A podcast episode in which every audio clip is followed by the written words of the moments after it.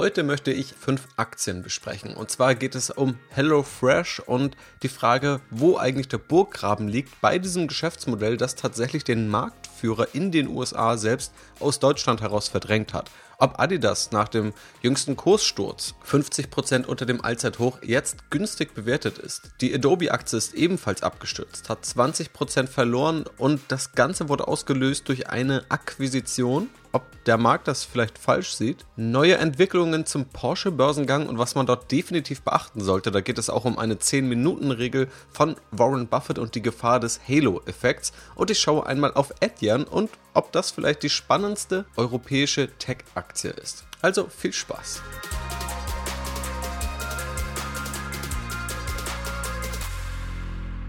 Hi und herzlich willkommen.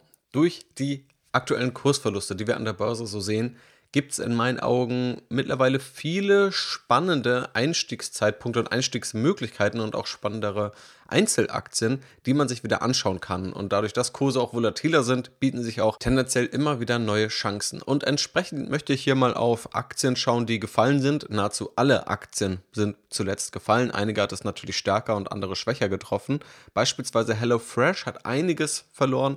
Genauso aber auch Etienne, das Payment-Unternehmen, oder auch Adobe und Adidas, die jeweils 50% unter ihrem Allzeithoch stehen. Auf der anderen Seite habe ich ja schon vor zwei Podcast-Folgen einmal über den Porsche-Börsengang gesprochen und da geguckt, was da jetzt so angepeilt wird. Das Ganze wird nun etwas konkreter und da gibt es noch ein paar wichtige Überlegungen, die du in meinen Augen mitnehmen solltest, wenn du dich entweder für die Porsche-Aktie oder die Volkswagen-Aktie oder auch die Porsche Holding Aktie interessierst. Dazu kommen wir dann gleich. Starten möchte ich einmal mit HelloFresh und einen Blick auf HelloFresh als Aktie und das Geschäftsmodell und auch die Frage, was vielleicht viele Investoren über HelloFreshs Geschäftsmodell nicht verstehen.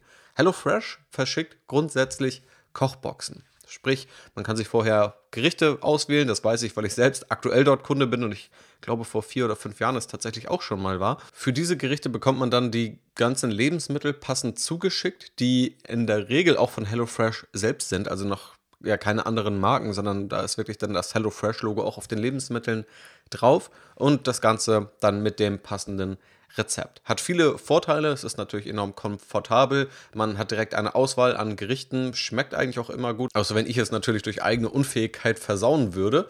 Aber das ja, nimmt viel Arbeit ab, ist nicht ganz günstig, also HelloFresh sagt selbst, dass sie sehr preiswert sind und da gibt es durchaus gute Entwicklungen, aber dass man damit jetzt Geld spart, das würde ich jetzt nicht sagen. Es ist vor allem der Komfort, es ist auch die Qualität und das Nachhaltigkeitsversprechen ist auch relativ zentral. Dadurch, dass Lebensmittel passend geliefert werden, hat man tatsächlich sehr geringe Lebensmittelabfälle.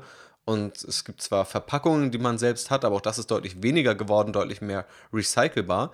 Und da HelloFresh eine sehr schlanke Logistik im Hintergrund hat, fällt dort tatsächlich viel weniger Verpackung an, die man sonst nicht sieht, wenn wir Dinge im Supermarkt kaufen. Dann sehen wir ja nicht die ganze Verpackung, die auf dem Weg zum Supermarkt angefallen ist. Das ist jedenfalls das Produkt. Und hier nochmal auch für alle Aktien der Disclaimer natürlich, das hier ist keine Anlageberatung. Das heißt nicht, dass irgendeine Aktie garantiert steigt oder nicht. Du musst das immer selbst prüfen und auch die Risiken selbst abschätzen. Und in einige dieser Aktien kann ich natürlich auch selbst investiert sein. Schaut man sich die Zahlen bei HelloFresh an, dann sieht das auch ziemlich stark aus. Gerade die Pandemie hat nochmal Aufschwung gegeben. Heute setzt HelloFresh jährlich etwa 7 Milliarden Euro um, ist aber auch nur noch gut 4 Milliarden Euro an der Börse wert. Das heißt, wir haben hier ein Kursumsatzverhältnis von etwa 0,6. HelloFresh ist auch profitabel. Das Kursgewinnverhältnis liegt bei etwa 25, das erwartete Kursgewinnverhältnis bei etwa 15. Günstige Bewertungsniveaus, die wir so bei HelloFresh lange nicht gesehen haben. Und schaut man auch jetzt auf die aktuellsten Quartalszahlen, definitiv ja in einer Umgebung, die schwierig ist, wo eine Rezession droht, konnte der Umsatz immerhin noch um 26 Prozent gesteigert werden gegenüber dem Vorjahresquartal. Ein Grund dafür sind aber auch Währungseffekte. Da HelloFresh einen hohen US-Anteil hat und der Dollar stärker wurde, wird das jetzt quasi vorteilhaft umgerechnet, würde man das um diesen Effekt bereinigen, läge das Umsatzwachstum bei plus 16 Prozent. Wir haben hier aber einen stark abgestürzten Aktienkurs. Über 70 Prozent unter dem Allzeithoch steht HelloFresh mittlerweile. Aber wir müssen festhalten, der Umsatz steigt weiter. HelloFresh verdient Geld, auch wenn die Margen auch gerade etwas sinken, aber immer noch positiv sind. Und das müssen wir hier aus fundamentaler Sicht festhalten. Eine der spannendsten Fragen bei quasi jedem Aktienunternehmen ist für mich, ob es im Geschäftsmodell irgendwelche Vorteile gibt, komparative Vorteile gegenüber den Konkurrenten oder potenziellen Konkurrenten, die Umsätze und Profitabilität auch nachhaltig schützen. Denn manchmal gibt es ja Geschäftsmodelle, die ploppen auf und dann wachsen die stark und sind vielleicht auch kurzzeitig mal profitabel. Dann sehen andere das aber auch, gehen vielleicht auch in den Bereich und weil es keinen wirklichen Burggraben gibt, dann ja, geht das Wachstum stark zurück, die Profitabilität geht stark zurück und Erwartungen werden enttäuscht. Und schaut man sich HelloFresh an, und nehmen wir jetzt mal das Beispiel der Kochboxen, die ich eben beschrieben habe, das ist nicht das einzige Produkt, es sind jetzt auch durch Akquisition noch weitere Segmente dazugekommen, beispielsweise auch Fertiggerichte, die dann also einfach hier in die Mikrowelle gestellt werden müssen. Aber der Kern sind immer noch diese Kochboxen. Und eine Kochbox oder Gerichte zusammenzustellen, das klingt jetzt erstmal nicht nach Raketenwissenschaft. Und da würde ich auch kritisch sagen, das ist nicht wirklich ein Burggraben. Es haben auch schon andere probiert. Beispielsweise Lidl hat das mal in Deutschland gemacht, hat das Ganze dann wieder eingestampft. Ein ziemlich ähnliches Konzept gibt es tatsächlich in den USA und zwar von Blue Apron. Aber man muss sagen, Blue Apron war 2015 deutlich größer als HelloFresh in den USA, hat seitdem aber quasi kontinuierlich Marktanteile verloren und HelloFresh hat kontinuierlich Marktanteile dazu gewonnen und besetzt heute über 50 Prozent des US-Markts, während Blue Apron Schätzungen zufolge wahrscheinlich irgendwo bei 10-20 Prozent liegt. Also das ist schon erstaunlich, wie gut HelloFresh es geschafft hat, das Ganze umzusetzen. Und dabei gibt es diesen Burggraben, glaube ich, tatsächlich bei HelloFresh. Er ist aber nicht produktseitig gegenüber dem Kunden direkt sichtbar, sondern er versteckt sich eher in der Logistik und vielmehr auch in der Wertschöpfungskette von HelloFresh. Denn was hier schon relativ einzigartig ist, auch im Vergleich zu anderen Bereichen in der Lebensmittelindustrie, beispielsweise dem klassischen Supermarkt oder auch wenn wir an die Fast Delivery Services denken, die Gorillas und die Flinks und Getiers dieser Welt. Dann gibt es eigentlich kein Unternehmen, das so tief oder so breit Wertschöpfung übernimmt wie HelloFresh. Denn der Supermarkt oder auch dieser Food Delivery Service, was die ja machen, ist, dass die letztendlich Produkte von bestehenden Marken einkaufen und die kommen dann vielleicht nochmal von dem Großhandel. Der Großhandel wiederum, er bezieht das von den Marken, die Marken wiederum beziehen das direkt von der Produktion und dann kümmern diese Supermärkte oder die Fast Delivery Services entweder um eine Auslieferung oder der Kunde muss es eben selbst abholen, betreiben Marketing und kümmern sich, eine Kundenbeziehung aufzubauen. Eine Kundenbeziehung wird aber auch in der Regel nur online aufgebaut. Also der Supermarkt um die Ecke, der Rewe oder der Aldi, der hat wahrscheinlich gar keine große Beziehung zu uns als Kunden, kann uns gar nicht erreichen, außer vielleicht irgendwann mal Post reinzuwerfen, aber das ist ja auch nicht individualisiert. Und schauen wir uns jetzt HelloFreshs Geschäftsmodell an, dann geht HelloFresh direkt zu den Produzenten selbst und bezieht direkt von da die Waren. Das Ganze wird dann weiter verarbeitet, wird auch direkt zu HelloFresh selbst geschickt und da ist jetzt auch keine andere Marke mehr dazwischen. Die Auslieferung wird selbst von HelloFresh übernommen.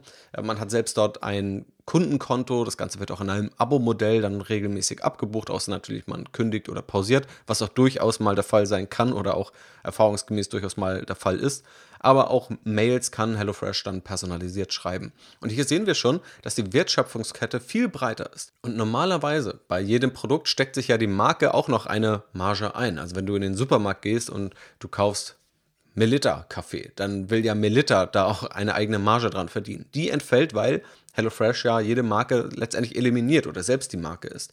Und auch die Marge, die der Supermarkt sich einsteckt, die landet auch bei HelloFresh. Und auch den Großhandel davor braucht HelloFresh nicht, sondern steckt die Marge selber ein. Und dadurch ist das Potenzial am Ende viel größer, weil eben diese Strecke von Produzenten zum Endkunden direkt von HelloFresh übernommen wird. Und da gibt es auch eigene Prognosen. Sie schätzen nämlich, dass sie eine bereinigte EBITDA-Marge von 15 bis 20 Prozent langfristig erreichen können und der herkömmliche Supermarkt dann eher bei 5 bis 8 Prozent Marge liegt. Und aus dieser tieferen Wertschöpfungskette entstehen auch noch andere Vorteile. Beispielsweise geht es viel schneller, Lebensmittel zu transportieren. Das heißt, es entstehen weniger Lebensmittelabfälle, weniger Lebensmittel müssen quasi weggeworfen werden, weil sie vielleicht mal eine gewisse Zeit nicht gekühlt werden konnten. Und ohnehin werden sie ja passgenau geliefert. Es gibt ohnehin weniger Zwischenstationen, also auch das sorgt dafür, dass weniger umverpackt werden muss von Station zu Station. Und am Ende, wie gesagt, ist es einfach auch schneller und Lebensmittel sind frischer. Sie müssen dann nicht zehn Tage am Leben erhalten werden, sondern dann nur drei Tage. Das sind zumindest Zahlen, die HelloFresh so ausweist. Und das ist die große Kunst. Und darüber hat auch der CEO von HelloFresh Ende 2021 mal in einem englischsprachigen Podcast gesprochen, dass er gesagt hat, die Schwierigkeit ist, nicht eine Kochbox zusammenzustellen,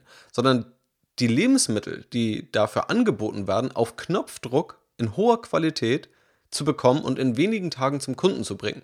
Dann gibt es mal irgendein Gericht, da ist dann vielleicht Ananas drin oder ein anderes Gericht, äh, da geht es dann um Rotkohl, Hähnchen oder Karotten, je nachdem, was man sich dort bestellt. Und das muss ja direkt zur Verfügung stehen. Und das ist die große Kunst und das hat HelloFresh eben ziemlich gut gemeistert. Und dann kommen noch Skaleneffekte dazu. HelloFresh wird immer größer und kann dadurch auch immer effizienter arbeiten, effizienter beschaffen, das Angebot breiter machen, kann schneller liefern und letztendlich auch Preise senken. Und das finde ich hier auch ziemlich spannend, dass man einerseits sieht, dass HelloFresh den Verlust der Jahre 2016, 17, 18 immer weiter senken konnte, mittlerweile sogar selbst profitabel ist, also mehr Geld hängen bleibt. Gleichzeitig konnten aber die Preise reduziert werden, während Lebensmittelpreise eher tendenziell gestiegen sind.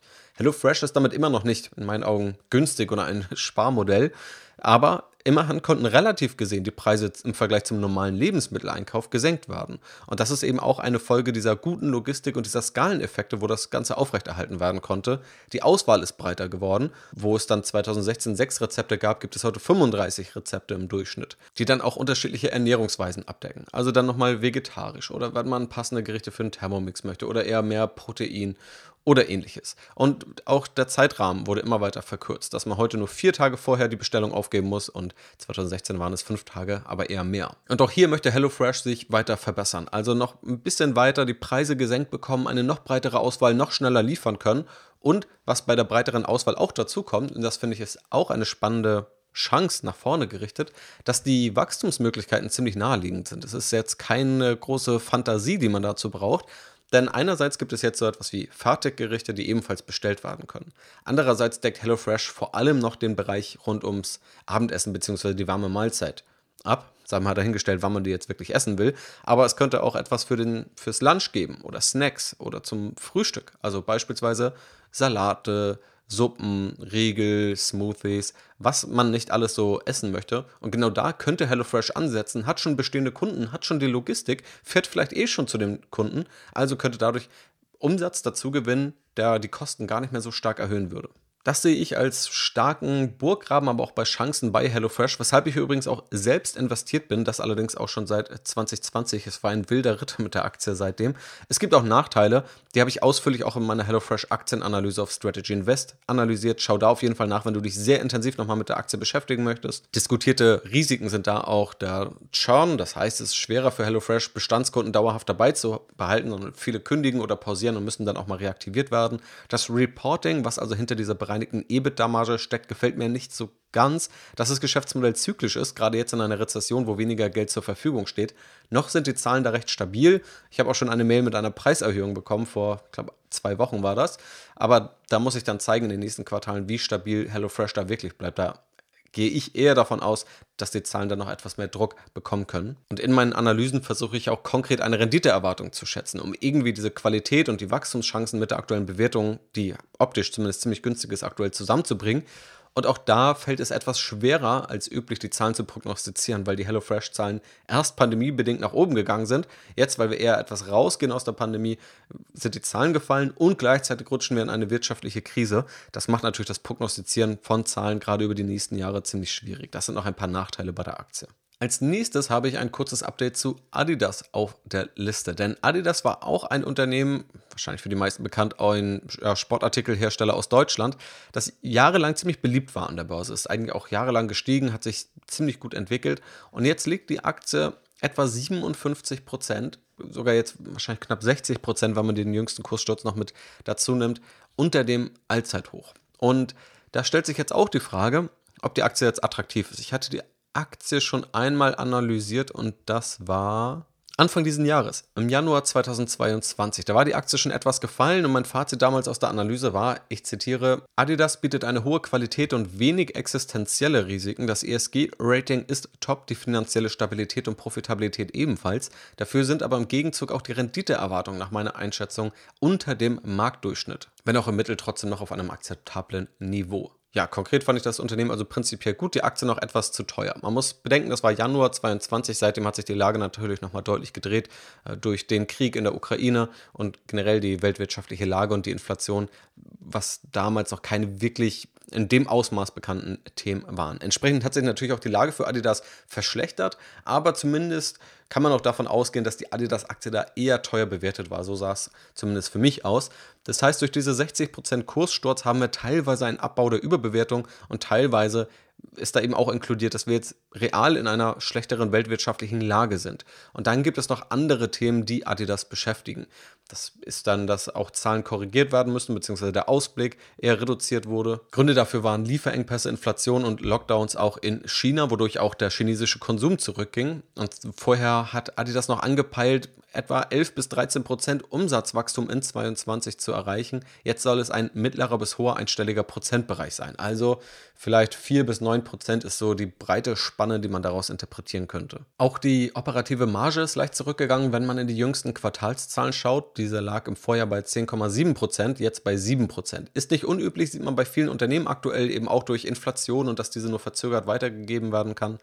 Das heißt aber auch, das müssen wir mal positiv festhalten, Adidas wächst immer noch leicht, peilt das also an, trotz der Gegenwinde noch ein leichtes Wachstum zu erzielen, ist auch immer noch profitabel, auch wenn die Profitabilität etwas zurückging. Und schaut man sich jetzt mal das Kurs-Gewinn-Verhältnis an, dann steht Adidas bei einem KGV von 13. Das sieht optisch schon sehr günstig aus, dafür, dass wir hier noch ein wachsendes Unternehmen haben und ein Unternehmen, um das sich die Börse vor ein bis zwei Jahren gerissen hat. Aber auch hier ist es wichtig, genauer hinzuschauen und das ist auch die Schwierigkeit, wenn man sich nur auf irgendwelche sag mal, Seiten verlässt, die einfach nur Finanzkennzahlen darstellen. Das ist ja erstmal pr prinzipiell super und äh, auch irgendwo sinnvoll. Und da schaue ich ja auch drauf. Aber man muss dann schon oft nochmal etwas tiefer graben und so lohnt das auch hier. Denn es gibt auch Sondereffekte bei Adidas und zwar durch den Reebok-Verkauf. Denn Adidas weist ein Nettoergebnis von 2 Milliarden Euro aus, nimmt man aber mal die Sondereffekte raus, die wir in der Gewinn- und Verlustrechnung sehen, sind es nur 1,3 Milliarden Euro. Berechnet man damit dann das Kurs-Gewinn-Verhältnis, ein in meinen Augen sinnvoll bereinigtes Kurs-Gewinn-Verhältnis, liegen wir bei einem Wert von 19. Da sind wir immer noch leicht unter dem historischen Durchschnitt von der Adidas-Aktie, leicht über dem Marktdurchschnitt, auch noch etwas günstiger als beispielsweise der größere Konkurrent Nike. Aber 19 ist jetzt schon nicht mehr so schreiend günstig wie dieses Kursgewinnverhältnis von 13. Neben dem reduzierten Ausblick gab es auch noch ein weiteres Problem und zwar wurde bekannt, dass der CEO zum Ende des Jahres seinen Posten räumen muss. Das ist auch deshalb ganz spannend, weil es oft auch Diskussionen gibt. Oder was heißt Diskussion? Es wird oftmals gesagt, man solle bei Unternehmen ganz stark auch auf das Management achten und dann wird zitiert, auf welchen Positionen der CEO schon mal war. Und ich bin da immer vorsichtig. Also mir ist schon ziemlich klar, dass auch der CEO ein sehr wichtiger Bestandteil ist eines Unternehmens. Und die Problematik ist aber, als Außenstehender zu beurteilen, ob der CEO wirklich gut ist oder nicht, weil Top-Lebensläufe haben sie fast alle und eingestellt werden sie oftmals auch dann, wenn sie eine erfolgreiche Historie hinter sich haben. Und es gibt auch sehr kluge Leute im Aufsichtsrat oder im Vorstand, die mitentscheiden, wer dann jetzt als CEO eingesetzt wird. Und jetzt als außenstehender Anleger zu beurteilen, welcher da gut ist oder welcher schlecht ist, ist schwierig. Oftmals sehen eben alle ganz gut aus. Und so auch bei Kaspar Rohrstedt, der eben aktuell noch Adidas CEO ist, aber dann zum Ende des Jahres abdankt. Der wurde 2019 noch vom Manager Magazin oder unter anderem vom Manager Magazin zum Manager des Jahres gekürt. Und ja, so schnell konnte es dann bergab gehen. Auch damals in der Analyse tatsächlich war schon das ein Kritikpunkt. Nämlich gab es da Kritik, die öffentlich geworden ist innerhalb von Adidas. Und zwar, dass sehr viele Führungskräfte wohl demotiviert wurden, ihren Posten freiwillig dann geräumt haben und dass nicht mehr so viel auf Kreativität gesetzt wurde, sondern eher auf Kostenstraffung und Effizienzsteigerung.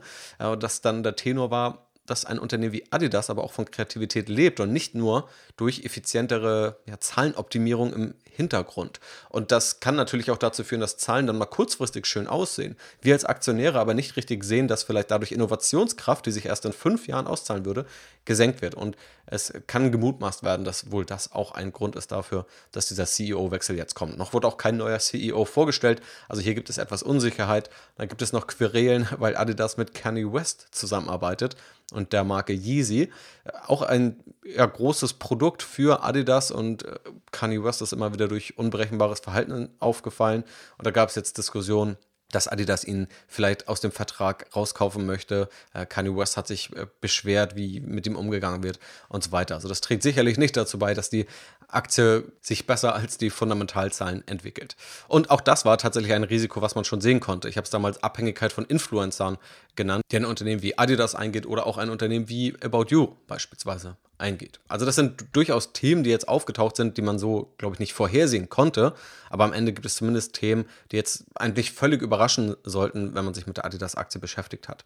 Nach wie vor Adidas versucht es, in das Direct-to-Consumer-Geschäft reinzugehen, also direkt an den Endkunden auch über den eigenen Online-Shop zu verkaufen und natürlich diese Marke aufzubauen. So dieses Geschäft lebt davon, eine starke Marke zu haben und auch ein Ziel ist, die Margen zu erhöhen, da Nike beispielsweise deutlich höhere Nettomargen hat oder auch operative Margen und da möchte Adidas dann auch hin. Ich finde zumindest die Bewertung, auch wenn ich die Adidas-Aktie eben lange zu teuer fand, finde ich sie aktuell wieder relativ interessant. Natürlich auch hier mit dem Warnhinweis kurzfristig höheres Risiko, wenn so eine Aktie erstmal fällt, dann kann es natürlich auch immer noch mal ganz leicht 5, 10 oder vielleicht auch 20 Prozent weiter runtergehen.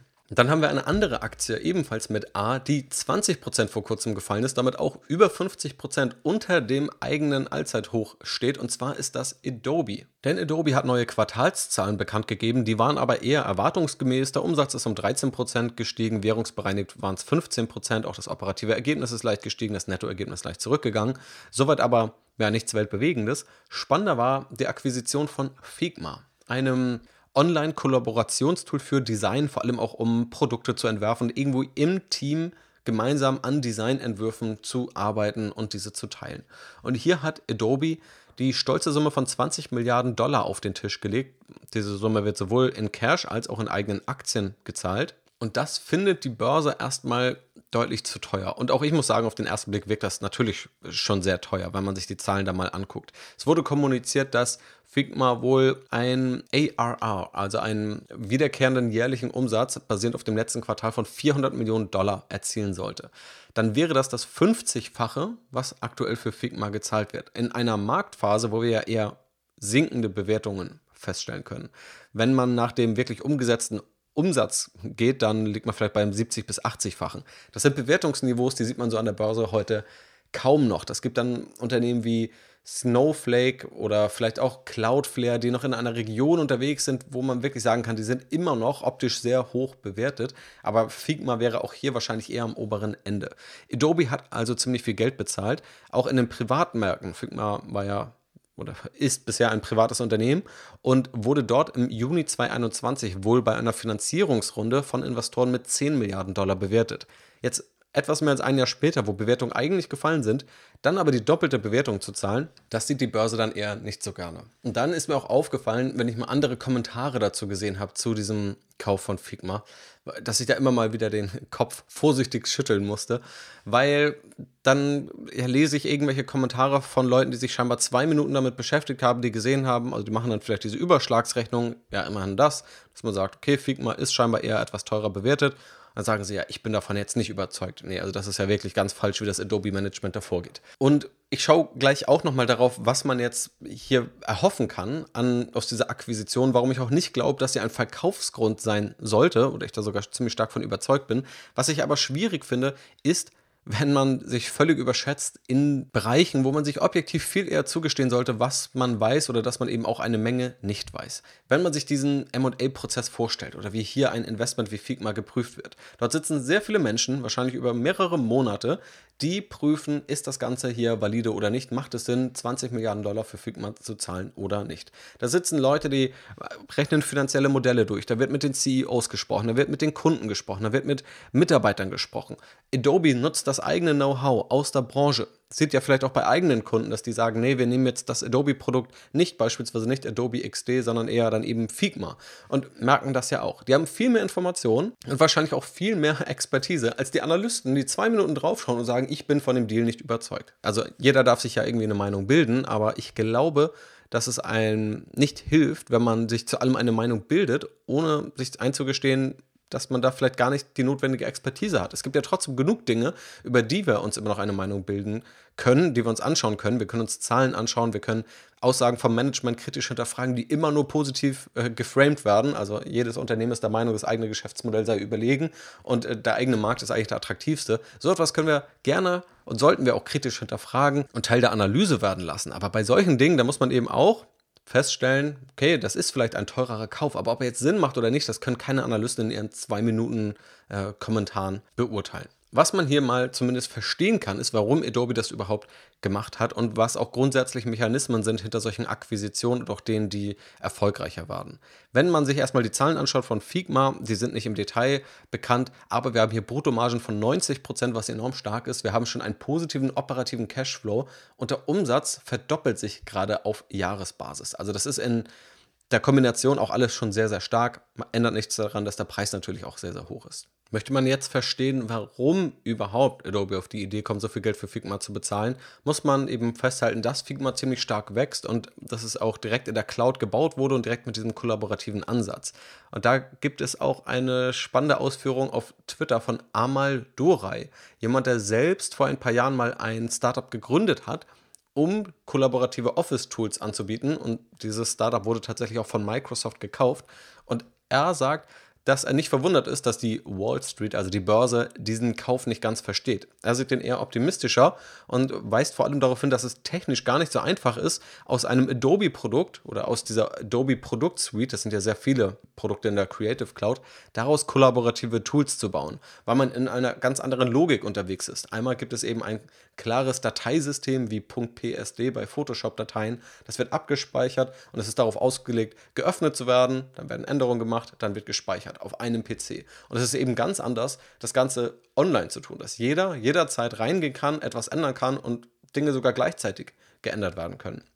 Auch die Features werden ganz anders aufgebaut. Also wenn mehrere an einem Design arbeiten, dann sieht ein Programm wahrscheinlich auch ganz anders aus, als Adobe es erschaffen hat. Und auch die Rückwärtskompatibilität ist ein Thema. Also wie kann gewährleistet werden, dass alte Dateien noch mit der neuesten Version bearbeitet werden können und so weiter. Und er weist eben darauf hin, dass er das eher als ja, Sprung auf eine neue Architektur sieht und dass er glaubt, zukünftige Tools können wahrscheinlich viel eher dann auf der Figma-Architektur aufgebaut werden und weniger auf der Adobe Architektur. Vielleicht kauft Adobe sich da auch viel Know-how ein. Das ist eben nochmal dahingestellt, aber das sind zumindest spannende Überlegungen von Leuten, die wirklich in diesem Markt Expertise und auch Erfahrungen gesammelt haben. Ich habe auch schon mal einen Beitrag darüber geschrieben, was eigentlich gute Akquisition ausmacht, wann 1 plus 1 gleich 3 eintreten kann, was auch historisch gute Akquisitionen waren. Beispielsweise Instagram wird da thematisiert, was aber auch schlechte Akquisitionen waren.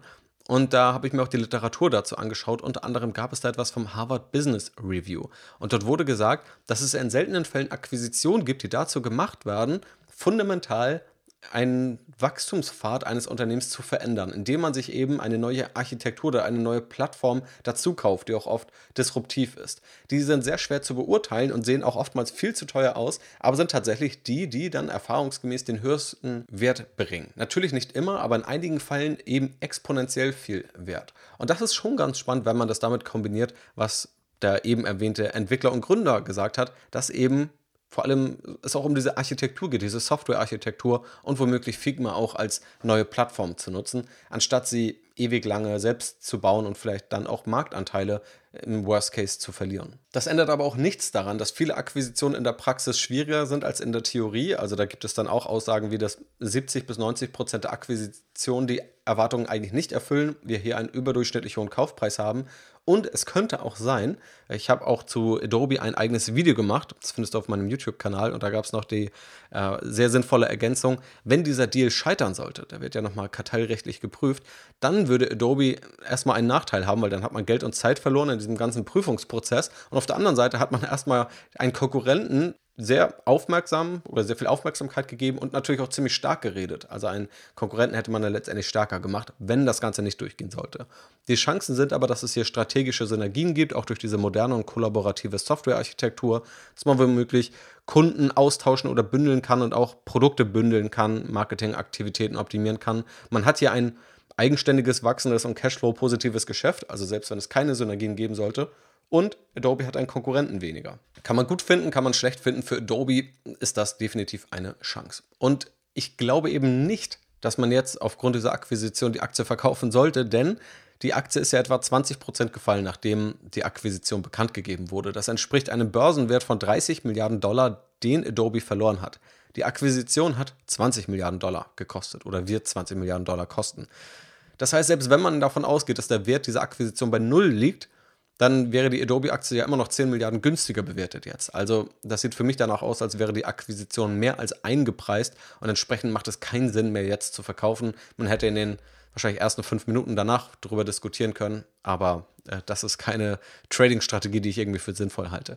Deswegen, deswegen zu verkaufen, macht für mich keinen Sinn. Man könnte höchstens daraus noch Schlussfolgern, dass es ein wiederkehrendes Muster ist. Also, dass die Ausnahme hier zur Regel wird, dass Adobe mal wieder zu viel Geld für eine Akquisition bezahlt und das dann schön ist, dass Adobe hochprofitabel ist, enorme Überschüsse hat. Aber wenn dann immer wieder ein Teil der Überschüsse in zu teure Akquisition geht, dass es eben nicht den Shareholder Value maximiert. Da gibt es dann beispielsweise Magento, ein Shop-Software-System, das aber nicht wirklich an Shopify beispielsweise rankommt, das für 2 Milliarden Dollar in 2018 gekauft wurde. Oder auch Marketo, ebenfalls 2018 für 5 Milliarden Dollar gekauft. Und schauen wir damit mal auf Porsche und VW. Ich habe schon in der vorletzten Podcast-Episode über die Details des Börsengangs gesprochen. Da war das alles noch ein bisschen vage. Jetzt sind wir schon konkreter. Die Preisspanne wurde nochmal eingeengt und Ende September soll jetzt Porsche an die Börse gehen. Nicht das komplette Unternehmen, ein großer Teil, 75 Prozent, bleibt Teil des Volkswagen-Konzerns. Ein Teil geht an die Börse und ein Teil wird Bestandteil der Porsche SE Holding. Also diese Holding hat dann auch Porsche-Aktien. Und angepeilt wird jetzt konkret eine Bewertung von 70 bis 75 Milliarden Euro. Und auch wenn es der Börse aktuell nicht so gut geht, sieht es zumindest danach aus, dass diese Spanne wirklich realistisch ist. Die Aktie ist wohl schon ausreichend gezeichnet worden. Es gibt auch institutionelle Anleger, die sich schon committed haben, zur entsprechenden Bewertung auch zu investieren. Also es sieht zumindest aktuell danach aus, als wäre diese Bewertung von 70 bis 75 Milliarden Euro durchaus realistisch. Schaut man sich die VW-Aktie heute an, sind wir da so bei 88 Milliarden Euro. Wenn wir also hier mal von 70 Milliarden Euro ausgehen, müsste der gesamte Restkonzern VW mit den Marken Volkswagen, Audi, Seat, Skoda, Nutzfahrzeuggeschäft und so weiter irgendwie nur 18 Milliarden Euro wert sein. Das erscheint optisch schon relativ günstig. Wenn man sich jetzt die Porsche-Aktie anschaut, dann habe ich da noch kein abschließendes Bild, ob ich jetzt die Aktie überteuert finde oder nicht. Ich finde sie erstmal relativ fair bewertet, zumindest auf den ersten Blick. Wenn man sich auch ein Unternehmen wie Ferrari anschaut, das börsennotiert ist, Ferrari ist aktuell etwa 35 Milliarden Euro wert, Porsche soll zur doppelten Bewertung an die Börse gehen. Der operative Gewinn, den Porsche erzielt, der liegt etwa vier bis fünfmal höher. Also basierend auf Fundamentalzahlen wäre Porsche dann immer noch etwas günstiger bewertet als Ferrari. Ferrari hat nochmal höhere operative Margen, ist wahrscheinlich auch nochmal die stärkere Luxusmarke, aber trotzdem ist das für mich alles in einem Bereich, wo ich sagen würde, das ist alles realistisch und greifbar, bevor man da jetzt irgendwie tiefer in die Details einsteigt. Also würde ich sagen, das ist erstmal realistisch. Wo ich vorsichtig bin, sind generell IPOs. Also Börsengänge sind ja irgendwie spannend, es gibt neue Unternehmen und es ist, glaube ich, auch ziemlich schön für auch eine Börsenkultur, dass ein Unternehmen wie Porsche jetzt wieder direkt investierbar ist an der Börse. Aber auch 2021 hat man das gesehen. Und das war eines der wenigen Warnzeichen, wo ich sagen würde, ja, das finde ich tatsächlich irgendwie aussagekräftig, wenn alle möglichen Unternehmen an die Börse gebracht werden. Wenn also bisherige Eigentümer sagen, nee, wir kriegen gerade an der Börse so viel Geld für unser Unternehmen, dass wir es schnell an die Börse bringen müssen. Und genau das war 21 der Fall und das ist aktuell kaum der Fall. Dadurch, dass die bisherigen Eigentümer oder Gründer oder die privaten Investoren natürlich ein Interesse daran haben, Unternehmen dann an die Börse zu bringen, weil man viel Geld dafür bekommt, wenn die Bewertungen hoch sind, sorgt das eher dafür, dass IPOs im Durchschnitt schlechtere Renditen liefern. Und auch ich habe ja gern Tech-Aktien analysiert, aber ich habe keinen einzigen Tech-IPO in 2020 oder 2021 gezeichnet oder in den investiert in den ersten Tagen, selbst wenn die manchmal um 30 Prozent nach oben geschossen sind und man sich dann vielleicht blöd fühlt. Äh, aber langfristig hat sich das, glaube ich, ausgezahlt, da viele, gerade diese neuen Aktien, die durch IPOs an die Börse gegangen sind, reihenweise 70 bis teilweise 90 Prozent gefallen sind. Einfach aufgrund dieser Mechanismen. Auch deswegen würde ich hier etwas davor warnen. Man muss aber sagen, das Börsenumfeld ist ja aktuell eher schlecht. Das heißt, hier glaube ich, kann man schon aus dieser klassischen IPO-Denke etwas ausbrechen. Eine andere Warnung wäre der Halo-Effekt. Denn ich sehe das ganz viel dass Porsche vielleicht so eine Art Liebhaberaktie für viele sein könnte. Wenn man im Immobilienmarkt unterwegs ist, dann ist das eigentlich auch schwierig als Kapitalanleger eine Liebhaberimmobilie zu kaufen, weil es andere Leute gibt, die wahrscheinlich einen nicht rationalen Preis, einen irrationalen Preis für eine Immobilie zahlen, wo man als Kapitalanleger nicht mehr mitgehen kann. Und genau das Gleiche könnte ja auch bei einer Aktie passieren. Denn bei Porsche erlebe ich das gerade ganz viel, dass viele die Marke schön finden, sie finden vielleicht auch das Auto schön, das ist vielleicht ein Statussymbol oder auch ein Traum von vielen. Und der Halo-Effekt, das ist eine ganz spannende kognitive Verzerrung, besagt nämlich, dass wir von einer bekannten Eigenschaft auf eine unbekannte Eigenschaft schließen. Das ist dann beim Menschen nachgewiesen, dass man beispielsweise denkt, wenn eine Person etwas attraktiver aussieht, dass sie automatisch auch etwas intelligenter sein muss. Das ist also ja, dieser Schluss von einer bekannten auf eine unbekannte Eigenschaft, die wissenschaftlich eigentlich nichts miteinander zu tun hat, die so aber als Vorurteil in uns angelegt ist. Kann natürlich positiv als auch negativ enden. Und ich glaube, dass hier von diesem Porsche-Unternehmen und dieser Porsche-Marke, dass das natürlich eine Stärke des Geschäftsmodells ist, dass es ja aber auch irgendwo eingepreist ist und dass man jetzt nicht davon ausgehen kann, nur weil man Porsche gut findet oder die Marke toll findet oder die Autos toll findet, dass dann auch jahrelang die Porsche-Aktie überdurchschnittliche Renditen liefern möchte. Genauso würde man umgekehrt auch nicht davon ausgehen, dass bei McDonald's, nur weil einem selbst das Essen vielleicht nicht so gut schmeckt oder weil man da kein Gourmet-Restaurant drin erkennt, dass die Aktie nicht trotzdem gut laufen kann. Also das muss man schon trennen. Das ist, glaube ich, dieser Halo-Effekt, der gerade bei der Porsche-Aktie etwas zuschlägt. Und dann gibt es die 10-Minuten-Regel von Warren Buffett. Und vielleicht muss ich sogar sagen, dass ich gegen diese verstoße, denn ich habe im März 2020 die VW-Aktie gekauft. Also tatsächlich in diesem Corona-Absturz und sie ist auch noch relativ deutlich im Plus, dadurch, dass der Einstiegskurs so günstig war. Aber Warren Buffett hat mal gesagt, eine Aktie, bei der man nicht bereit ist, sie zehn Jahre zu halten, die dürfte man nicht mal zehn Minuten besitzen. Und gerade bei VW gibt es durchaus langfristig einige Risiken. Wir haben aktuell sinkende Absatzzahlen, auch wenn die Umsatzzahlen und die Margen gerade noch auf Rekordniveau sind durch die ganze Halbleiterknappheit und einfach diese Angebotsknappheit. Wir haben aber auch bei VW einen enorm volatilen Kurs. Wir haben ernsthafte Konkurrenz durch Big Tech-Unternehmen, aber auch durch viele chinesische Hersteller. Wir haben Softwareverzögerungen, von denen, by the way, auch Porsche betroffen ist. Wir haben interne Probleme, immer wieder Diskussionen mit dem Betriebsrat, CEO-Wechseln, Vorstände, die sich gegenseitig bekriegen. Und wir haben fast 40% Umsatzanteil in China, was aufgrund des China-Problems, habe ich auch zuletzt hier im Podcast thematisiert, ja auch womöglich ein größeres Risiko ist, als man bisher dachte. Es gibt auch Chancen, VW ist auch ziemlich günstig bewertet und gerade kurzfristig diese Logik, da jetzt ein so wertvolles Asset wie Porsche zu haben, zeigt natürlich auch einige Chancen und vielleicht ist VW an einigen Stellen auch etwas innovativer, als es oftmals medial dargestellt wird. Aber es gibt viele Probleme und da stelle ich mir persönlich schon die Frage, will ich die VW-Aktie zehn Jahre halten. Es wird auf jeden Fall ein ziemlich wilder Ritt, glaube ich, wenn man diese Aktie hält. Also das Risiko ist überdurchschnittlich hoch. Und wenn es nicht so wäre, dann wäre es laut Warren Buffett nicht mal vernünftig, jetzt mit diesem Porsche-Börsengang da auf einen ja, etwas kurzfristigeren Gewinn oder eine Bewertungsanpassung zu schielen. Ich muss aber sagen, ich halte meine VW-Aktie erstmal. Ich habe hier nichts nachgekauft. Ich habe auch die Porsche-Aktie nicht gezeichnet. Ich schaue mir Porsche auch gerne nochmal an, wenn es an der Börse ist und dann die ersten Wochen der Kurs mal eingependelt ist. Eine VW-Aktienanalyse, die relativ frisch ist. Die findest du auch jetzt schon auf strategyinvest.de. Und last but not least ein kurzer Blick auf Etienne. Denn Etienne ist ein Payment-Unternehmen. Ich habe zuletzt schon mal über PayPal gesprochen und auch über Block. Und jetzt schauen wir bei Etienne nochmal in das Ökosystem. Denn genau das macht Etienne. Etienne baut viel eher das Ökosystem, mit dem beispielsweise Online-Shops ihre ganze Zahlungsabwicklung gestalten können. Wir merken das dann oftmals gar nicht. Wahrscheinlich hast du aber auch schon mal über Etienne gezahlt, weil Etienne dann letztendlich der Anbieter ist, der unterschiedliche Kreditkartenzahlungen ermöglicht, der auch eine Zahlung wie über PayPal beispielsweise ermöglicht und im Hintergrund diese ganze Abwicklung für den sogenannten Merchant, also dann den Online-Shop oder es kann auch ein stationäres Geschäft oder eine Plattform sein, die das Ganze dann eben über Etienne abwickeln. Und was hier spannend ist, da muss man auch unterscheiden zwischen Bruttoumsatz und Nettoumsatz, etwas Besser ist, glaube ich, der Nettoumsatz. Mit den Details verschone ich dich mal hier. Aber dass die Margen auch ziemlich stark sind. Und zwar haben wir hier eine EBITDA-Marge bezogen auf den Nettoumsatz von 59% und eine Nettomarge, die bei über 40% liegt. Also enorm profitabel und das Geschäft wächst relativ kontinuierlich. Wir haben in 2018 ein Wachstum von etwa 60 Prozent gehabt, dann 43 Prozent in 2019, dann 28 Prozent, dann 46 Prozent und jetzt im ersten Halbjahr 2022 noch plus 37 Prozent. Also ein deutlich profitables, auch über die letzten Jahre profitables Geschäftsmodell, ein stark wachsendes Geschäftsmodell, das hier in Europa sitzt. Da haben wir ein Kursumsatzverhältnis aktuell bei 5,5. Das ist etwas schwierig im direkten Vergleich wegen dieser Bruttoumsatz- und Nettoumsatzbetrachtung, aber das Kursgewinnverhältnis liegt bei 75, das erwartete Kursgewinnverhältnis bei 50 und das Kurs-Cashflow-Verhältnis gerade tatsächlich nur bei 18. Ich habe mir Etienne gerade jetzt genauer angeschaut. Also diese Analyse kommt direkt parallel zu diesem Podcast raus. Und das sieht operativ wirklich hervorragend geführt aus. Enorm starke Zahlen, eben diese Wachstumszahlen, aber auch die Profitabilität. Was ein Kritikpunkt ist, ist dieser Burggraben. Denn es gibt auch Stripe in den USA, ein nicht börsennotiertes Unternehmen, aber soll wahrscheinlich umsatzseitig etwa gleich aufliegen wie Etienne, aber noch etwas wertvoller sein. Stripe konzentriert sich dann auch nochmal etwas stärker auf kleinere und mittelgroße Kunden. Da ist Etienne noch nicht so gut. Etienne versorgt gerade eher die großen Kunden und möchte jetzt auch etwas in Richtung des kleineren Segments gehen. Und ich könnte mir gut vorstellen, dass beide sich da jetzt noch deutlich stärker behaken werden, als es vorher der Fall war. Es gibt auch Fiserv aus den USA, ist auch etwa 60 Milliarden Dollar wert und damit noch etwas mehr als Etienne, das gerade bei um und bei 40 Milliarden liegt. Ich bin bei Etienne dann auch mal durch meine Scorecard gegangen, um dir die Zahlen da auch mitzugeben. Da gibt es für vier Kategorien jeweils bis zu 25 Punkte.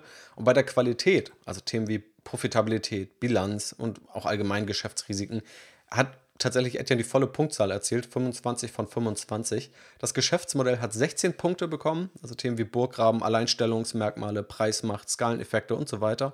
Beim Wachstum 21 Punkte, bei der Bewertung nur 4 Punkte. Also wir haben hier immer noch ein hochqualitatives, wachsendes Geschäftsmodell, das nicht den allerstärksten Burggraben hat in meinen Augen, aber zumindest solide dasteht, was immer noch etwas teurer bewertet ist, aber längst nicht mehr so teuer, wie es noch vor einem Jahr war, eben dadurch, dass der Kurs jetzt auch etwa 50 Prozent gefallen ist. Also womöglich eine Aktie, die du dir auch anschauen kannst, wenn dir Payment-Aktien generell gefallen. Ich bekomme immer wieder Mails und Fragen zu Payment-Aktien, auch zu PayPal und zu Block und über die habe ich auch zuletzt gesprochen. Deswegen, um den Dreiklang perfekt zu machen, eben auch nochmal ein paar Worte zu Etienne und warum das tatsächlich, glaube ich, eine ganz spannende europäische Aktie ist. Investiert bin ich persönlich dort aber noch nicht. Und das war damit mal der Blick auf fünf unterschiedliche Aktienunternehmen. Ich hoffe, es hat dir gefallen. Ich hoffe, es war auch eine ja, halbwegs diverse Auswahl dabei von HelloFresh zu Adidas, Adobe, Porsche und Etienne.